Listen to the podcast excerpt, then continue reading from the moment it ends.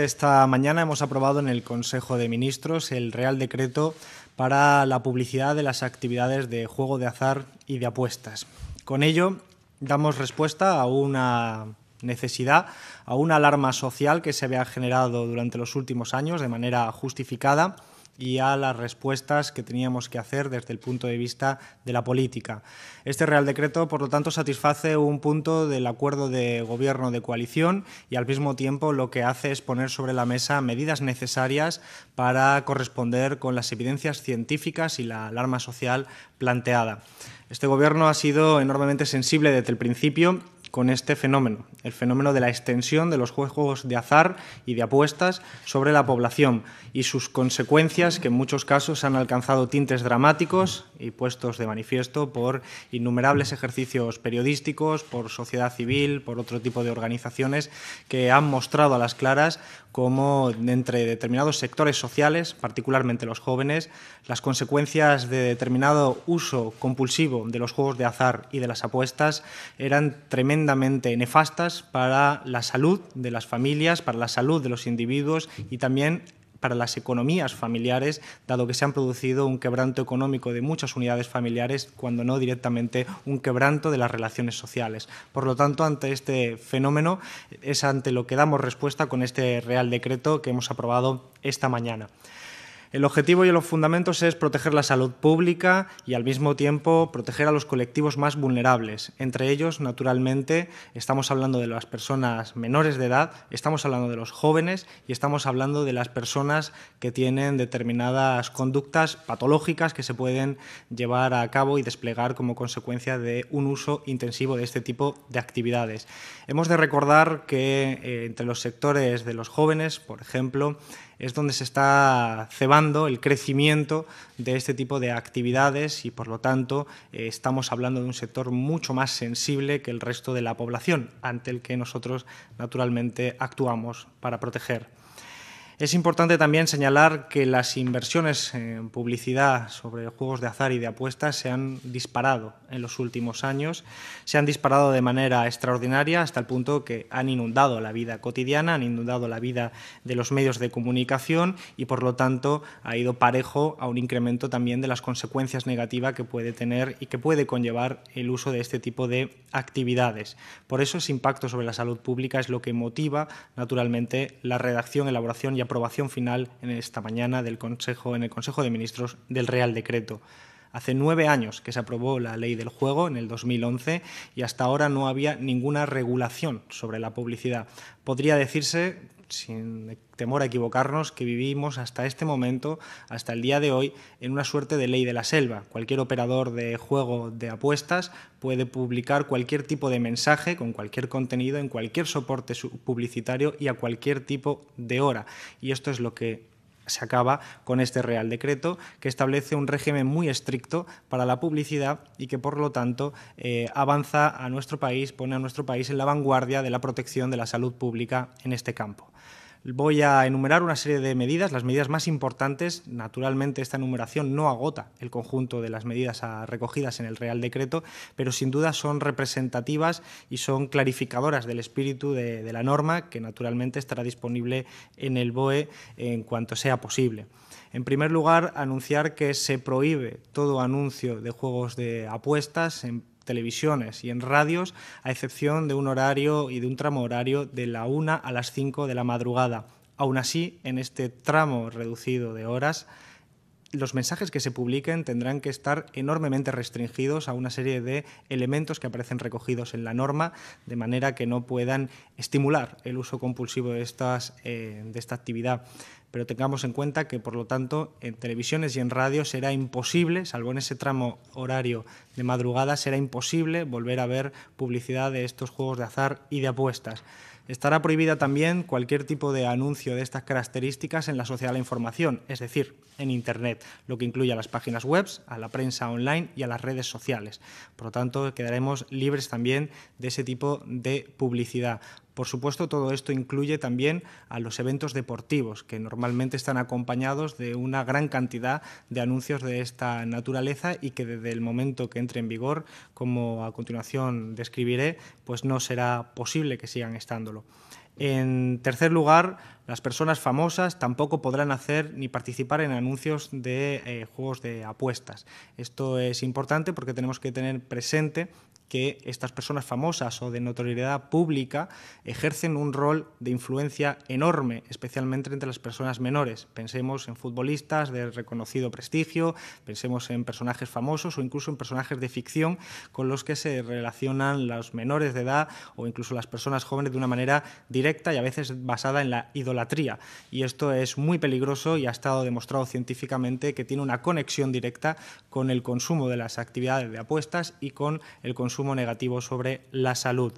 Queda prohibido también, a partir de esta norma, el patrocinio de las eh, actividades deportivas, de los equipos de fútbol, de los equipos de baloncesto, de las instalaciones y de cualquier evento de esta naturaleza por parte de los operadores de apuestas que hasta ahora han estado siendo y teniendo un papel muy importante en estas instituciones. Asimismo, eh, por agotar esta serie de medidas de, resumen, decir que también se prohíben los llamados bonos de captación. Los bonos de captación son un instrumento que utilizan los operadores de juego por el cual aparentemente conceden cantidades importantes, 200, 300, 500 euros, para atraer a nuevos jugadores que a veces en unas situaciones de necesidad eh, acceden y por lo tanto empiezan a participar en un juego que puede tener consecuencias importantes para la salud de naturaleza negativa. Estos instrumentos quedan por lo tanto prohibidos. Por lo tanto, esta serie de, medidas que acabo de resumir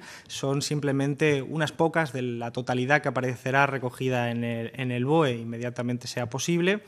decir que entrará en vigor el día después de la publicación del BOE y a partir de ese momento estará tajantemente prohibido la suscripción de contratos de publicidad que estén afectados naturalmente por esta norma.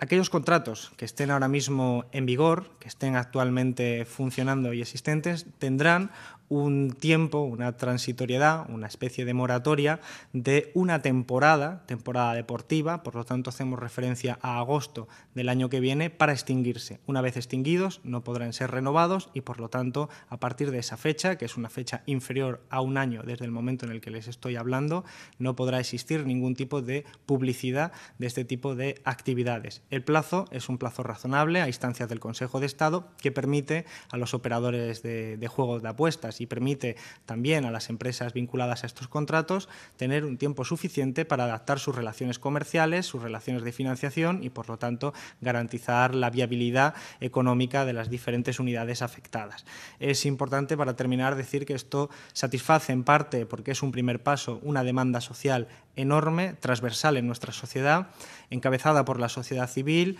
que ha puesto de manifiesto, entre otras personas, muchos periodistas que han puesto rostros y voces a muchas de las víctimas de algunas de estas consecuencias que hoy tratamos de, paliar, porque desde este Gobierno tenemos claro que ante este tipo de fenómenos hay que utilizar la norma, hay que utilizar mecanismos de sensibilización, de control, de intervención y, naturalmente, esto es un primer paso porque forma parte de un plan integral para, eh, naturalmente, abordar un problema social que es complejo, que es transversal, que afecta a todas las instituciones y que desde luego desde el Gobierno pues empezamos dando muestra de nuestro interés y de la necesidad de proteger a las familias trabajadoras también en este punto. Sí, muchas gracias. Pues brevemente, lo primero decir que naturalmente lo que antepone en cualquier política pública este gobierno es la salud individual y la salud pública y por lo tanto ese es el criterio rector de, todo lo, de todas las políticas públicas y que se antepone a cualquier otro tipo de, de criterio. En todo caso, nosotros hemos valorado del Ministerio de Consumo todas las posibles implicaciones y consecuencias derivadas de nuestra norma de tipo económico o financiero y existen solo en una pequeña medida. Es decir, este tipo de norma afecta a la publicidad, afecta por lo tanto a una estrategia de despliegue económico de mercado de los operadores de juego y por lo tanto el impacto directo existe entre aquellos actores económicos que reciben la financiación por la vía de la publicidad, fundamentalmente medios de comunicación o equipos de fútbol. Y eh, tienen, por lo tanto, un año, porque además no todos los medios de comunicación ni todos los equipos de fútbol tienen la misma estructura de financiación, ni tampoco el mismo peso de, esas, de este tipo de financiación, pero todos tienen hasta, como he dicho, el final de la temporada deportiva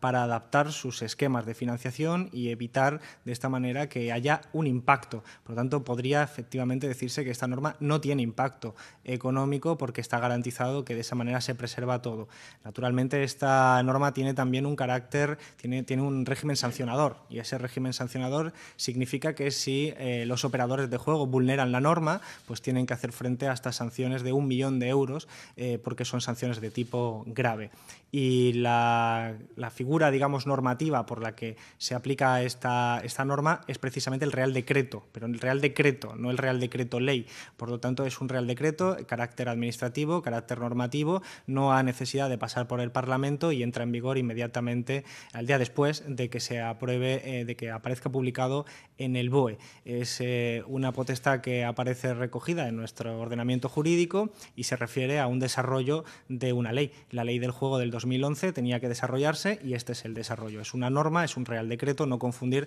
con el Real Decreto Ley que tiene que tener un carácter de urgencia lo primero, aclarar, el Real Decreto que hoy hemos aprobado incluye a todos los actores del ecosistema de los juegos de azar y de las apuestas. Eso significa que incluye también a lo que se llama, según la ley del juego, el juego reservado, es decir, la, a 11 y a loterías del Estado. Lo que ocurre es que, como una buena política pública, naturalmente tiene que saber cómo actuar con respecto a las diferentes tipologías de juego y a los diferentes actores. Es la ley del juego la que establece esa diferenciación entre el juego reservado de la ONCE y de loterías con respecto al juego de otros actores de otra naturaleza. Y en cualquier caso, insisto, están incorporados. Lo único que sucede es que el tratamiento que hemos hecho ha sido un tratamiento, bueno, pues muy preciso, eh, contando con toda la experiencia de toda la Dirección General de Ordenación del Juego, pero también, asimismo, de todas las instituciones que han participado en el proceso de elaboración de esta norma, de tal manera que no hemos considerado en absoluto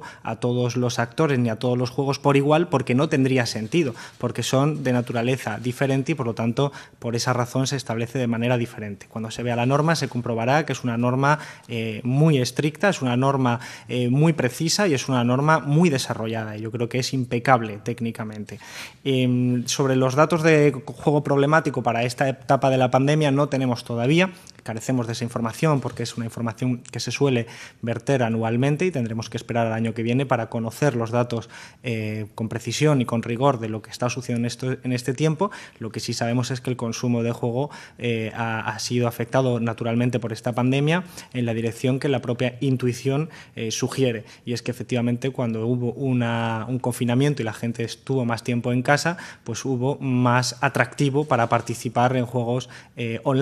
e incluso la inversión publicitaria fue mayor y la, bueno, la, sensación de que la televisión había disparado los, los anuncios y que esos anuncios eran, eh, tenían más capacidad de, de, atraer, era, era evidente. Los datos están ahí, están en la página web del Ministerio de Consumo y por lo tanto son de información pública y se pueden ver con tranquilidad. Lo mismo se puede decir sobre el tipo de consecuencias que tiene la prohibición. Es muy temprano para ver cuáles son las consecuencias, pero naturalmente le decimos que desde el Ministerio de Consumo se persigue, como se ha venido haciendo anteriormente de la Dirección General de Juego, permanentemente el juego ilegal eh, y naturalmente eso está fuera de la ley y hay unas unidades precisamente investigando en colaboración con el Ministerio de Interior y con la policía y naturalmente no se permite ese juego. Decir también que estamos ante, y lo he dicho antes que teníamos que abordarlo con humildad. La problemática que aquí estamos abordando, trastorno de juego, juego problemático, casos extremos de ludopatía, en fin, todos estos problemas sociales que se generan, que son de enorme gravedad en muchos casos,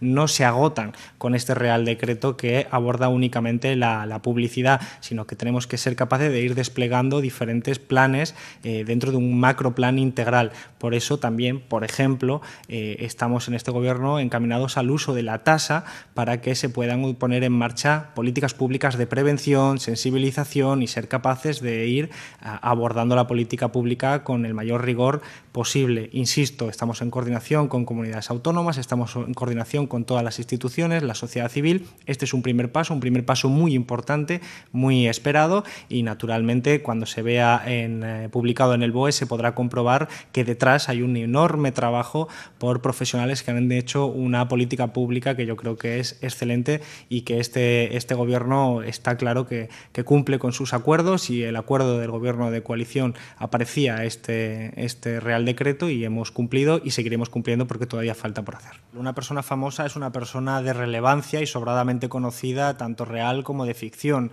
Eh, la interpretación en aquellos casos que sea dudosa corresponde a la Dirección General de Ordenación del Juego, pero es fácil de comprender lo que se propone por parte del Ministerio del Consumo. Eh, está claro que cuando una persona pública, un futbolista famoso, pongamos Cristiano Ronaldo o Messi, hacen algún tipo de anuncio, pues es evidente que tiene una implicación social clara. Cuando lo hace alguien menos conocido, anónimo, algún familiar mío, por ejemplo, no conocido, pues lógicamente eh, puede formar parte de ese rango menor donde está permitida la publicidad, que es de 1 a 5 de la madrugada. Por lo tanto, estamos hablando de un rango muy, muy menor y en cualquier caso la norma establece en todas las medidas que no he podido describir en esta parte que, que de la rueda de prensa, establece también para sectores específicos. Pongo un rápido ejemplo. Los tipsters es un colectivo muy especializado que se trata de pronosticadores, gente que eh, pone a, servicio público los resultados de sus propias apuestas y es imposible